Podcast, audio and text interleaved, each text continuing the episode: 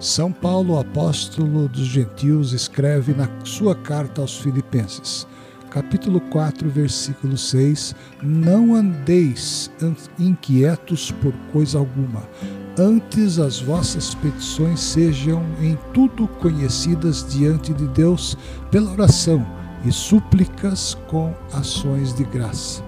E a paz de Deus, que excede todo entendimento, guardará os vossos corações e os vossos sentimentos em Cristo Jesus. Aqui, Paulo, o homem que escreveu um quarto do Novo Testamento, ele orienta aos filipenses, aos irmãos filipenses, que não fiquem inquietos, que não estejam com a sua alma preocupada com o dia de amanhã. Aliás, nós não sabemos o que será amanhã, nós não sabemos o que será daqui a um minuto. A nossa vida realmente é um vapor, é uma nuvem, é um sopro, como ensina as Escrituras. Mas não estar inquieto significa confiar em Deus, confiar no seu cuidado, confiar na sua provisão, entender que existe uma esperança, entender que existe um Deus que cuida de todas as coisas e que também está cuidando de você, está cuidando de nós.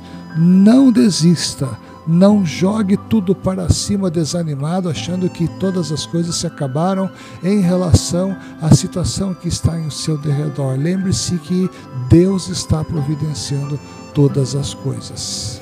No versículo 19 da mesma carta aos Filipenses, Paulo escreve: O meu Deus, segundo as suas riquezas, suprirá todas as vossas necessidades em glória por Cristo Jesus. Lembre-se que neste momento Deus está trabalhando por você. A mão de Deus é sobre a sua vida.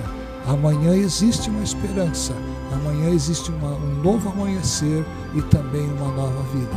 Deixa Deus cuidar da sua preocupação.